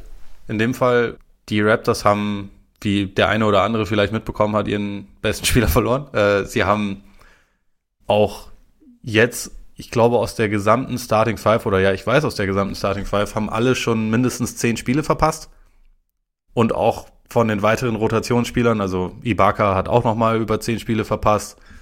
Ähm, diverse, diverse weitere Spieler auch. Und trotzdem haben sie halt nach wie vor das zweitbeste Defensivrating. Offensiv sind sie zumindest Mittelmaß, was für mich vor der Saison schon ein bisschen Fragezeichen war, ob sie das hinkriegen würden. Und damit sind sie insgesamt halt einfach immer noch, immer noch ein verdammt starkes Team. Aktuell Platz drei.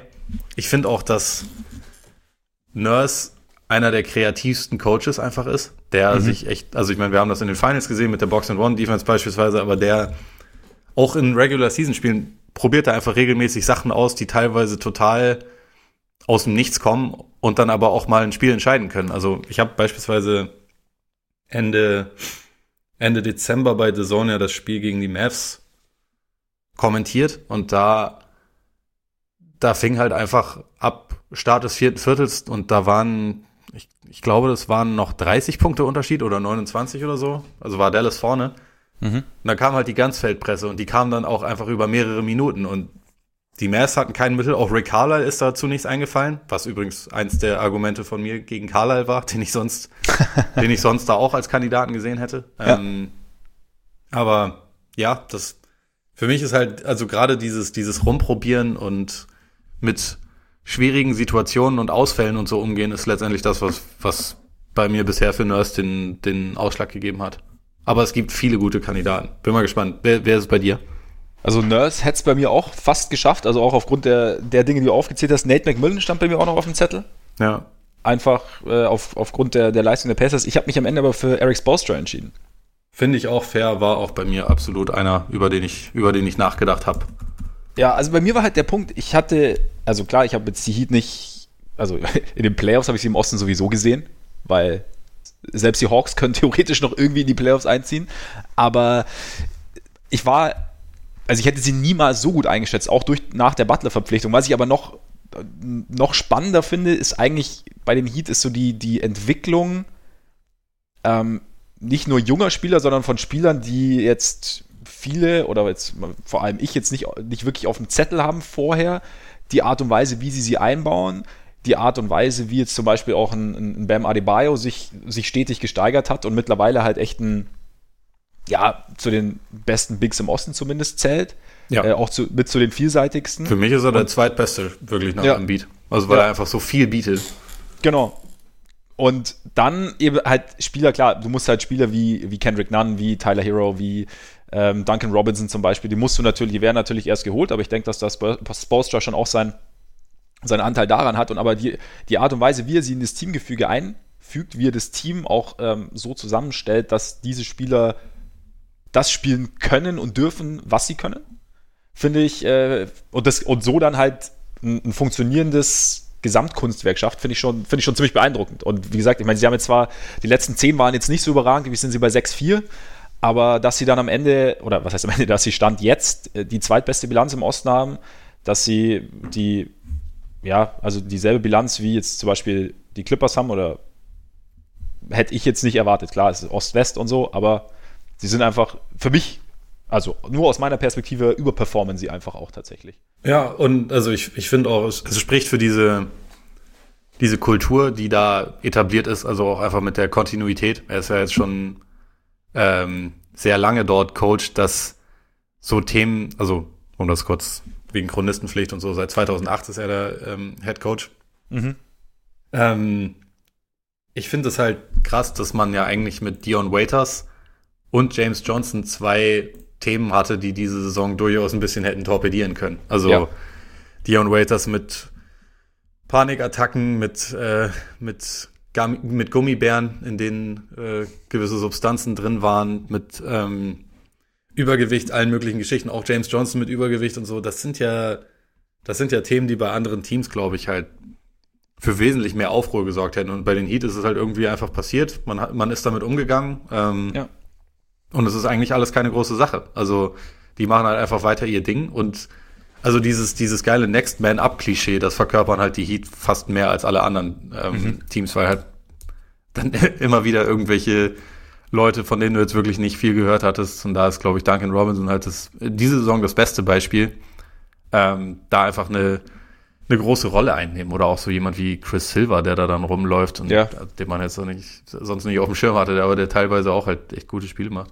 Und ich meine, Spolstra, es war die letzten Jahre schon eigentlich immer so, dass finde ich da schon, dass er mehr aus den Heat rausgeholt hat, als viele erwartet hatten vor der Saison. Also wenn man sich einfach nur die, den, das Roster angeschaut hat und ich finde halt dieses Jahr eben ist halt quasi der Sprung. Also klar sind auch immer mal wieder Niederlagen jetzt gegen die Spurs drin oder so, aber ich finde halt dieses Jahr machen sie halt alles nochmal auf einem deutlich höheren Niveau. Und ja, also da finde ich, deswegen fiel jetzt meine Wahl auf den Kollegen. Ja, finde ich, finde ich sehr legitim. So, damit Defensive Player. Schwierige Kategorie, finde ich. Ja. Generell, also auch was, was jetzt so die, die Bewertung angeht, finde ich. Absolut. Da kannst du mir jetzt mal sagen, wen du da hast. Interessiert. Also ich habe ich habe zwischen drei habe ich mich entschieden. Ich habe ähm, Anthony Davis hatte ich auf dem Zettel. Riesenüberraschung. Ja. Oder Grand Surprise, wie du ab morgen sagen wirst. Wahrscheinlich regelmäßig. Dann habe ich noch äh, den schlauen Markus natürlich. Mhm weil seit, was irgendwie ganz geil wäre, weil ich habe das habe ich tatsächlich überrascht, seit 96, seit Gary Payton hat kein Guard mehr den Defensive Player of the Year Award gewonnen. Ja, also es ist quasi unmöglich für Guards. Ja, was eigentlich woher, woher kommt? Es kommt daher, dass, dass, dass du als Big oder als jetzt großer Wing wie zum Beispiel Kawhi Möglichkeiten hast, einfach mehr abzudecken und du als Guard eher punktuell verteidigst? Ja, ist das, ist das der Grund? Also, dass du quasi. Also ich glaube, dass die, dass quasi die Point of Attack Defense, die ist zwar wichtig, aber sie ist ja. insgesamt nicht ganz so impactful, wie es jetzt äh, quasi der, der Ringbeschützer ist oder der mobile Big, der halt ja. mehrere Positionen verteidigen kann. Das kann einfach dann dadurch noch ein bisschen größeren ähm, Einfluss auf die Gesamtleistung haben, ob du jetzt individuell der geilste Verteidiger bist oder nicht. Ich meine, ich glaube, eins der besten Beispiele ist dafür vielleicht Avery Bradley, der jahrelang von Gegenspielern gehasst wurde und immer wieder Leute gesagt haben, ja, es kann überhaupt nicht sein, dass der nicht irgendwie regelmäßig in irgendwelche All-Defense-First-Teams kommt, wo aber diese, diese Metriken quasi nie reflektiert haben, dass die Defense wirklich viel besser war, wenn er jetzt auf dem Court war. Und das ist halt, mhm. das ist halt so ein bisschen paradox. Und da ist halt dann jemand wie Draymond Green in Bestform, wenn der vier Positionen verteidigt und jede Lücke stopft und dann noch nebenher den, den Ring beschützt und so, kann halt einfach noch ein bisschen größere Auswirkungen darauf haben, wie die gesamtdefensive Performance deines Teams aussieht. Also letztendlich ist ja, ja auch, der, der Big Man ist ja in klassischer Hinsicht auch immer ein bisschen dafür da, um die Fehler der Guards auszugleichen. Ja, klar. Und ich meine, du, egal wie gut du verteidigst vorne, ich meine, es, es, es passiert ja natürlich schon nicht unregelmäßig, dass halt allein durch einen Screen kannst du ja halbwegs rausgenommen werden. Und ja. da heute halt sehr, sehr viel gescreent wird oder Pick and Roll gespielt wird, ist es vielleicht für Guards auch noch schwieriger. Ich meine, Smart, finde ich, ist da natürlich schon irgendwo auch ein, ein, ein, Sonderfall, einfach dadurch, dass er ja gern auch mal größere verteidigt. Genau, das, das wäre halt quasi das Argument für ihn, weil er ja. spielt ja teilweise wie ein Big Man. So, ja. Das, aber ja, letztendlich also ich hatte auch kurz über ihn nachgedacht, aber äh, er wird auch bei mir, er würde auf jeden Fall im All-Defensive First Team stehen, aber mhm. gegen die größeren Jungs kommt er bei, mich, bei mir halt trotzdem nicht wirklich an. Ja, aus, aus dem Grund. Also es ja. ist einfach, ja, schwierig. Also ich habe mich dann am Ende für, für Rudi Goubert entschieden. Mal wieder. Weil, also ich, mu ich muss gestehen, also ich, ich tue mich, deswegen habe ich auch gesagt, schwer einzuschätzen, einfach weil man, man sieht nicht, ähm, nicht alles, quasi auch defensiv finde ich die Bewertung einfach so zum, vom Zuschauen her ist, ist, ist nicht, nicht so einfach. Ich habe aber letztens echt eine, hat, hast du vielleicht auch gesehen, haben vielleicht auch viele von euch gesehen, die gerade zuhören, äh, eine Sequenz gesehen hat, irgendwie bei Twitter gepostet, getwittert äh, von Rudi Gobert, wie er so durch die Zone, durch, sich durch die Zone bewegt, wenn der Ball wandert. Und wie er also es, ist, es, es, sieht so ein bisschen aus, als würde er so, so frei schweben von links nach rechts, von vorne nach hinten. Ähm, immer, also er ist permanent in Bewegung, er ist immer genau so positioniert, dass er im Zweifel da sein kann, dass er aber nichts auf der anderen Seite entblößt, falls jetzt der Gegner äh, oder da, falls jetzt irgendwie ein Pass, ein Swing-Pass kommt oder so. bringt sich selber nie in eine schlechte Position und hat, die, hat eigentlich die komplette Zone im Griff. Also wie so eine, das das Klischeebeispiel, wie so eine Spinne im Netz, die halt guckt und halt überall innerhalb kürzester Zeit ist. Und das fand ich, ich fand es mal sehr, weil, es halt, weil der Fokus so drauf gelegt war. Und sowas fällt mir dann teilweise, muss ich auch gestehen, wenn ich jetzt mir ein Spiel einfach so anschaue und mir jetzt keiner sagt, hey, guck dir das mal ganz genau an, fällt mir das nicht so auf. Und vielleicht wäre das jetzt bei Anthony Davis ähnlich, aber jetzt bei, bei Gobert habe ich es eben gesehen und ich finde diese, diese Art und Weise, wie er da diese, die Zone abgedeckt hat, fand ich extrem beeindruckend und die Art und Weise, wie er halt diese Jazz Offense auch allgemein, äh, Defense, Offense, naja, äh, hm. teilweise durch Screens, ähm, ja, wie er die Defense eben verankert, auch wenn sie dieses Jahr, glaube ich, nur an 8 momentan ist, was das Defensive Rating angeht. Also ja, sie sind ein bisschen langsam gestartet. Genau, genau. Mittlerweile hat sich das halt auch alles so ein bisschen, ein bisschen eingependelt, ja generell. Aber ja, fand ich, fand ich irgendwie beeindruckend. Und ähm, genau, deswegen äh, Gobert. Also natürlich ist es auch nicht immer alles perfekt, aber ich glaube, es verteidigt auch nicht jeder jede Possession perfekt und jeder, jeder Defensivspieler hat irgendwo mal eine Schwäche und kann, kannst du irgendwie überwinden. Also ich meine, Ingram hat ja da hat der Drive auch sehr, sehr gut funktioniert gegen, gegen die Jazz, auch wenn Rudi Gobert da war, beziehungsweise hat, glaube ich, auch, hat auch über 40 Punkte aufgelegt. Ja. Aber ja, genau. Also ich bei mir Rüdiger Gobert. Ja, ähm, meine Top 3 äh, auf Platz 3 Chris Dunn, äh, auf Platz 2 Alex Chris Caruso und auf Platz 1 LeBron James. Das sind meine. Weißt du, wie ich auf diese Auswahl komme? Natürlich nicht. Hast du eine Theorie? Steals. Nein, das wäre Ben Simmons, das wäre sogar okay. Nee, okay. Ähm, das sind die drei besten Spieler defensiv laut Defensive Real Plus Minus, was uns, glaube ich, sagt, dass wir nicht zu viel darauf geben sollten. Also nicht, dass jetzt irgendwie Chris Dunn, äh, Dunn ein schlechter Verteidiger wäre, aber das ist natürlich ziemlicher Käse, nicht wahr? Ja, ja. Das ich habe ich hab das, also ich bin gestern darauf gestoßen und dachte mir, okay, das ist, da, da läuft ja irgendwas grundsätzlich falsch. Und ich glaube, ich meine, das war ja jahrelang so, dass halt eigentlich auf den höheren Positionen fast nur Center waren, weil sie, glaube ich, so ein bisschen individuelles Rebounding halt überbewertet haben. Jetzt, also man, die, die Formel ist nicht öffentlich einsicht, äh, einsehbar, deswegen mhm. ist es immer so ein bisschen Spekulation, aber äh, die Formel wurde relativ offensichtlich verändert, weil jetzt sind gar keine Center mehr oben. Also Gobert ist auf Platz 7 der erste Center. Ähm, Sabonis ist immerhin auf Platz 5, aber also auch auf Platz 8 ist DJ Augustin beispielsweise, was doch ah. irgendwie, Dennis Schröder ist auf Platz 14 und er, er, verteidigt diese Saison besser, aber er ist insgesamt kein guter Verteidiger. Das kann man ja. echt mittlerweile nicht mehr sagen. Ähm, da ist auf jeden Fall einiges ein kleines bisschen schief, könnte man so sagen glaube ich. Äh, deswegen ist durchaus. war das jetzt nicht wirklich mein Treppchen, aber ich wollte es. ja, aber finde ich, find ich mal ganz gut, also so dieses, das, das mal zu verdeutlichen, also wo da gewisse, wo da gewisse Schwächen liegen können, wenn man es einfach nur, also sich anschaut und äh, direkt dann in die Realität übersetzt oder es direkt äh, für die Realität hält dann. Aber wer, wer, wer wäre es jetzt wirklich? Also ich hatte erst Davis, dann habe ich gedacht, okay, da hat es ein bisschen zu lange gefehlt. Dann irgendwie per Default wahrscheinlich Gobert. Und dann habe ich mir aber gedacht, die Bucks sind halt mit großem Abstand die beste Defense der Liga. Mhm. Äh, also da, das ist, ist wirklich nicht knapp. Deswegen würde ich es eigentlich gerne einem von denen geben. Und ich bin mir dann einfach doch nicht hundertprozentig sicher, ob das dann eher Janis oder eher Brook Lopez sein muss. ja. Aber einer von beiden sollte es für mich eigentlich sein, weil okay. sie sind einfach, ja, in dieser Saison um Welten besser defensiv als alle anderen Teams. Und irgendwie gehört das, finde ich, dann honoriert. Also. Das, das stimmt. Aber geil, sensationell, wenn dir vor fünf Jahren oder vor zwei Jahren jemand gesagt hätte, dass Brooke Lopez irgendwann in der Konversation zum Defensive Player of the Year auftaucht und dann auch noch einen validen Case hat. Ja.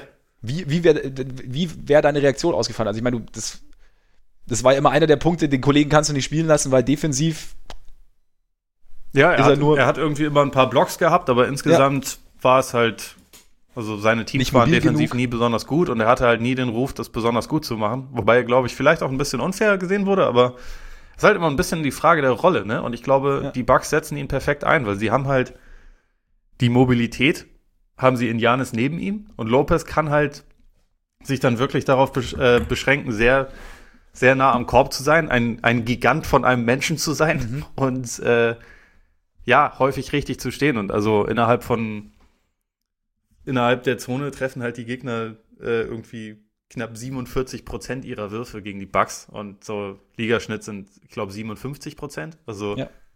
der Unterschied ist massiv und ja, die, die Bucks haben halt dieses relativ interessante Schema, was im Prinzip gewisse Würfe erlaubt. Und mhm.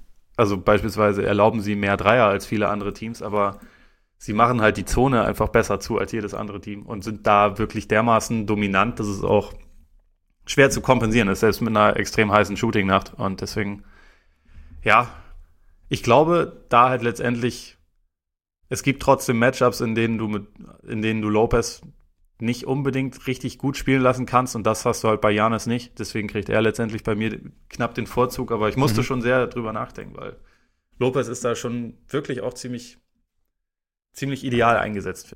Ja, das ist, das ist auch so eine Stärke von Mike Budenhauser, finde ich. So, sein System oder beziehungsweise Spieler gemäß ihrer Stärken spielen zu lassen. Und halt auch wenn, wenn jetzt, wenn es jetzt theoretisch eine kleinere Inselbegabung ist, dass trotzdem diese Stärke so irgendwie herauszustellen im Teamkontext, dass es, dass es am Ende funktioniert und dass die Stärke eine Schwäche extrem überstrahlt.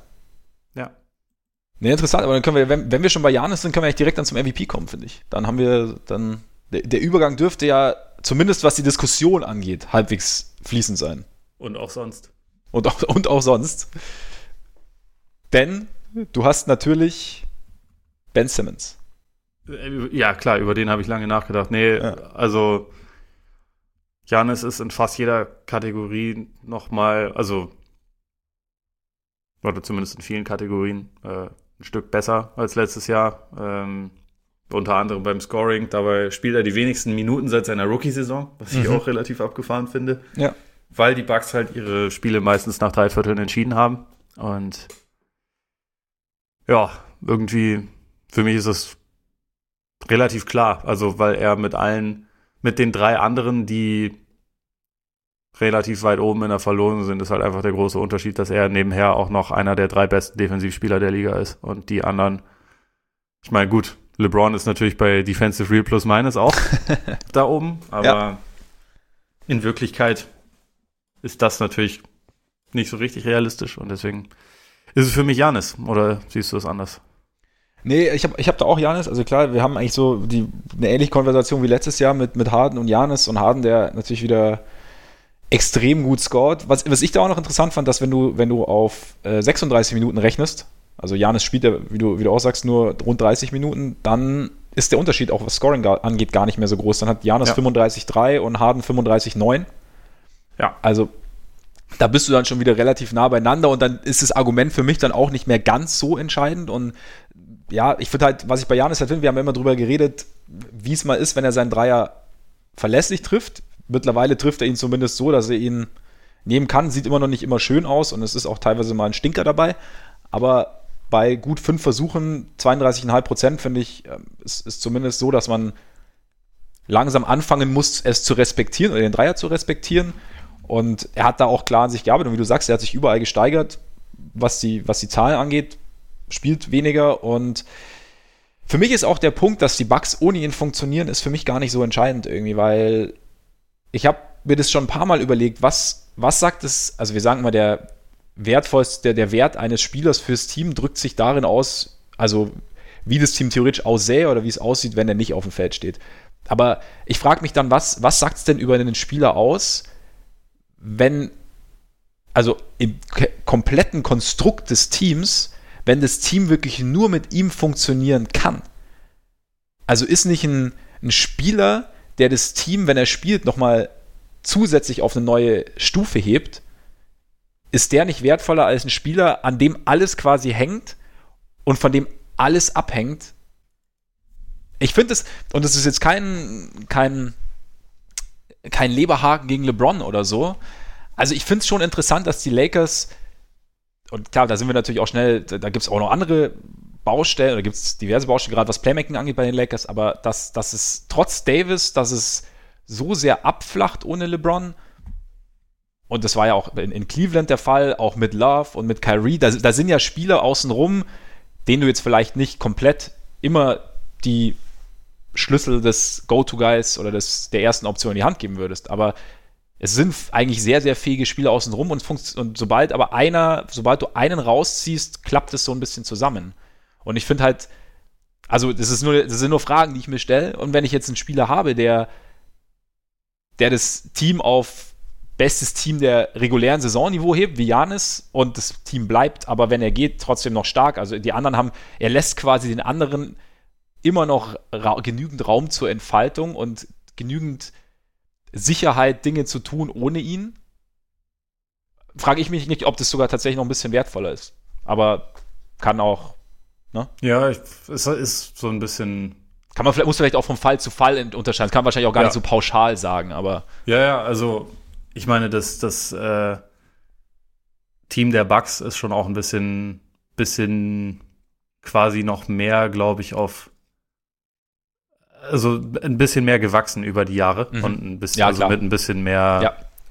einem konkreten Plan, während halt Wobei das Lakers war der Plan, wir wollten Star ne? Power, sie wollten ja, ja, gut, aber Janis kennen sie schon ein bisschen länger ja. und Middleton ist auch schon länger da und Budenholzer ist noch nicht so lange da. Ja, aber, eben genau, das meine ich. Also so, das ist jetzt aber so, so die Kernkomponenten und ich meine, LeBron ist jetzt auch erst im zweiten Jahr bei den Lakers. Und ich meine, es ist trotzdem schon immer so, dass äh, die Teams von ihm, die sind keine Systeme gelaufen, weil er war das System. Ja. Und das ist immer so ein bisschen, bisschen die Frage. Ich, ich bin halt der Meinung, gerade in den Playoffs, wo halt LeBron dann eh über 40 Minuten spielt, dann nehme ich das jederzeit, weil mhm.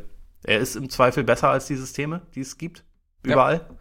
Ja. Ähm, aber klar, es, es, es führt einfach häufig dann dazu, gerade wenn du halt, und das ist bei ihnen so, und ich glaube, das wird nicht unbedingt so bleiben, weil sie Collison oder jetzt ja angeblich vielleicht Derrick Rose wahrscheinlich noch bekommen, dann kriegen sie noch ein bisschen extra Playmaking, ob das jetzt die perfekten ist, ist Spieler sind oder nicht.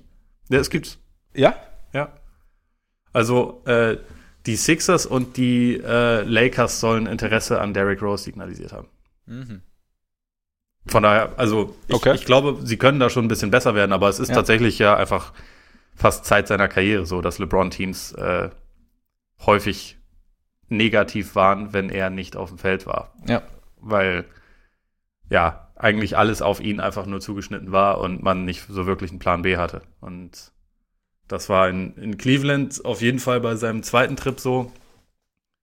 In Miami war es nicht ganz so extrem, aber ich meine, selbst da wäre es so über, zumindest am, zum Ende hin so gewesen. Ja. Und, und ja.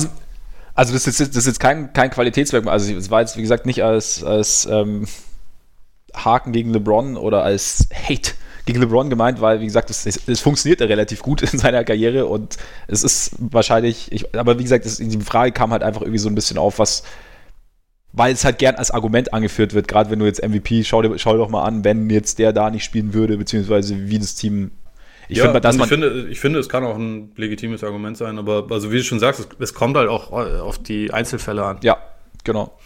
Genau. Nee, finde ich auch. Aber ja, für mich ist, ich finde, ja, du hast ja schon gesagt, ich finde Jan ist einfach im Paket. Also, wenn, du, wenn ich mir alles anschaue, und das heißt nicht, dass, dass Harden nicht, nicht einen, einen Case hat, bei dem du sagst, passt. Also, ich, ich finde ja sowieso MVP. Im Moment sind die Rockets halt auch als Team zu schlecht, als dass ich ihnen da über Janis nehmen könnte. Also sie sind Sechster in der Western Conference. Das ist halt natürlich auch alles nah beieinander, aber das ist für mich im Moment einfach auch vom, vom Teamerfolg her ein bisschen zu schlecht. Ja, und vier in Folge verloren jetzt, ne? Ja. Also von daher. Nee, auch, auch Gut, wir das, reden jetzt auch darüber in der Nacht, wo er, glaube ich, einen, einen von 17 von der Dreierlinie getroffen hat. Das ist halt auch schwierig, aber ich ja. meine, natürlich spielt er trotzdem insgesamt eine überragende Saison, aber ich, ich finde, bei MVP ist der Teamerfolg schon auch ein wichtiger Faktor. Und da sind sie halt im Moment einfach nicht auf einem Kurs, um gut genug zu sein. Nur grundsätzlich finde ich, also ich, mir, mir liegt die Argumentation eher so in die Richtung, okay, was, was macht denn der eine jetzt extrem gut und damit belassen und nicht sagen, ja, der andere, aber hier. Mm, mm. Aber ja, ja. Team, genau, nee, aber Teamerfolg definitiv, also Sechster und ähm, 26, 16. Deswegen ist übrigens auch Doncic im Moment für mich jetzt nicht nah dran, sondern das ist nee. eher Janis deutlich und dann kommt auf Platz 2 LeBron und dann schauen wir mal weiter. Ja, genau. Irgendwann kommt dann Zach Levine, der auf bestem Wege ist, die Bulls doch noch in die Playoffs zu führen. Ja, ein, ein, ein Triumphzug. Ja. Mit 30 Siegen in die Playoffs. Ja. Das wird's. Das wird's. Das Jim Boylan wäre auf jeden Fall, wobei Jim Boylan, es, ist, es geht ja um, um Growth und so. Eben. Deswegen, klarer Coach of the Year. Dass der, dass der Name nicht gefallen ist beim Coach of the Year, ist eigentlich fast schon skandalös. Ja, ich meine, wir könnten ihn ja für sein Lebenswerk, könnten wir den, den Award einfach so nennen von jetzt an. Den, den Jim Boylan Award. Der Jim Boylan ja. Say It With Your Chest Award oder so. Ja, genau, genau, finde ich. So, sollten wir auf jeden Fall so, so übernehmen. Gut, MVP Janis. Executive of the Year könnten wir natürlich noch schnell machen. Siehst du, da habe ich dann wirklich einen vergessen. Ich muss gestehen, dass es mir jetzt auch während der Folge ist, der mir gekommen. äh, okay, gut. Ja. Im Zweifel halt per Default John Horst, oder? Ja, einfach weil, weil ich John ja, Horst einfach lame, ich, aber ich ja. möchte John Horst einfach gerne noch erwähnen. Ich glaube, ich gebe ihn Sam Presti. Sam Presti? Ja. Weil ja. sie haben alle Picks und sie sind trotzdem gut. Zwar vielleicht eher aus Zufall, ich, also ich glaube nicht, dass das zu 100% der Plan war, ja. aber manchmal braucht es keinen guten Plan, damit es läuft. Und im Moment läuft im Moment läuft es sehr gut. Ja, ja, Lawrence, äh, ja, da waren wir es schon. Sam Presti ist gut, aber ich will so die Lawrence Frank, beziehungsweise die, die Clippers-Kollegen, sie haben zwar nicht ja, mehr alle können Picks. Ja nix. Hm? Die können ja nichts. Ja, zumindest in der Regular Season können sie nichts. Aber du hast Für ja, mich ist das, also, weil das ist halt auch irgendwie so ein bisschen eine, ähm, eine Glaubensfrage, aber in dem Fall, sie haben halt ein Jahr lang hartes Tampering gemacht, um Kawhi zu bekommen und dann hing es komplett an ihm und der hat halt gesagt, also hat sie dann so ein bisschen erpresst und gesagt, gebt mal alle Picks an OKC, ich würde gerne noch mit Paul George zusammenspielen. Und also das ist für mich, natürlich hat das Front Office da eine gute Arbeit geleistet, aber ja, irgendwie, ja, klar, wenn sie, so sie haben den Standortvorteil vom, von, dem, von dem Willen eines Spielers abhängt, dann ist es für mich halt, ja, finde ich schwierig da zu sagen, das Front Office ist äh, das Beste der Liga, quasi. Du hast halt, was ich, was ich bei den Clippers, aber sie, ja gut, das, das, das ist bei natürlich, das ist jetzt dieses so. eine, hä? Das ist halt bei beiden LA-Teams so. Die sind komplett eigentlich von einer Person gesteuert und die sind jeweils, ja. Also Kawhi macht die Ansagen bei den Clippers und LeBron macht die Ansagen bei den Lakers. Ja, wobei sich die, ich finde, die Clippers haben sich, also das wäre jetzt, da, da, da betrachtest du betrachtest es quasi langfristiger, aber sie haben sich ja in die Situation gebracht, indem sie kluge Entscheidungen getroffen haben im Vorhinein und sich überhaupt erstmal interessant gemacht haben für Kawhi und beziehungsweise weil sie jetzt, sie konnten ihm ein Roster bieten, bei dem er gesagt hat, okay, ich habe, wenn, wenn jetzt Paul George noch kommt, wenn ihr eure ganzen Picks opfert, habe ich, äh, hab ich hier die Erfolgsaussichten, die ich, die ich brauche. Ich kann gleichzeitig zu Hause spielen, deswegen, wie gesagt, also Standortvorteil. Das auf ist jeden halt Fall. Das, der, der wichtigste Punkt wahrscheinlich. Und, aber trotzdem, trotzdem musst du, finde ich schon, mussten sie es, mussten sie erstmal das Fundament legen. Und das haben sie, finde ich, in meinen Augen haben sie gut gemacht. Von daher finde ich, aber du, klar, ich meine, Presti, wenn er den Masterplan hatte, ja, nee, da hat er, glaube ich, nicht. Im Endeffekt, im Endeffekt ich glaube, Presti hat einfach im Sommer die für seine Franchise beste Transaktion gemacht. Ja gut, aber er hatte, ja klar, ja, auf jeden Fall. Also ich möchte jetzt gar, überhaupt nicht argumentieren, dass das, was er gemacht hat, jetzt gar nicht so gut war. Es war, war aber genauso halt an Kawhi gegangen. Also er wusste halt, er konnte, dass er die Clippers melden kann, was, ja. was Picks angeht, so, so viel er möchte sozusagen und hat natürlich dann natürlich definitiv das Beste rausgeholt. Aber ja, also doch John Horst. Oder natürlich äh, John Paxson.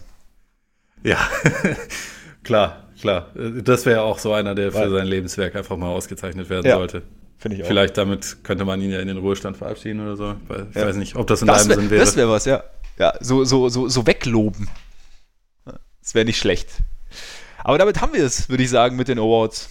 Ich glaube auch, es sei denn, es, es fällt uns jetzt noch ein äh, Award ein, den wir auch noch vergessen haben.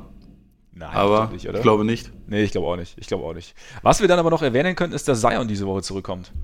Ja, morgen Nacht. Für mich als neuer Pelicans-Fan natürlich, äh, natürlich überragend. Fieber ich schon lange drauf hin. Ja, ich, ich, ich werde mir versuchen, in, auch in Paris dieses Spiel zu sehen. Aber ja. da der League Pass ja tatsächlich auch dort funktionieren sollte, rechne ich damit, dass das geht. Das, es, soll, es sollte möglich sein. Und äh, falls der League Pass nicht funktioniert. Äh, Kommt auch auf The Zone übrigens. das, war, das war, die in Deutschland dann sind. Jetzt hast du gerade meinen, hilft's mir nicht. meinen Sensationsübergang versaut. Tut mir leid. Nicht wirklich. Es ist egal. Auf jeden Fall kommt es auf The Zone. Mittwoch auf Donnerstag, 3.30 Uhr, Pelican Spurs.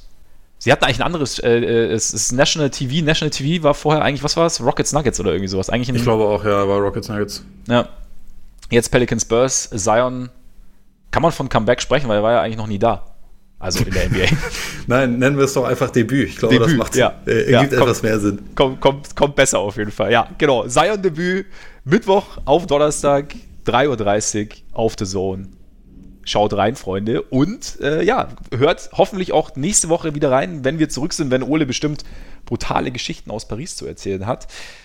Und äh, erzählt es natürlich gern weiter. Wenn es euch gefallen hat, äh, hinterlasst uns Rezensionen auf Apple Podcasts, ähm, abonniert uns auf Apple Podcasts, auf Spotify, schaut bei Patreon vorbei und schaut weiter in NBA. Genießt euren Tag, euren Abend, euren Morgen und hoffentlich hören wir uns dann nächste Woche wieder. Bis dahin, reingehauen. Reingehauen.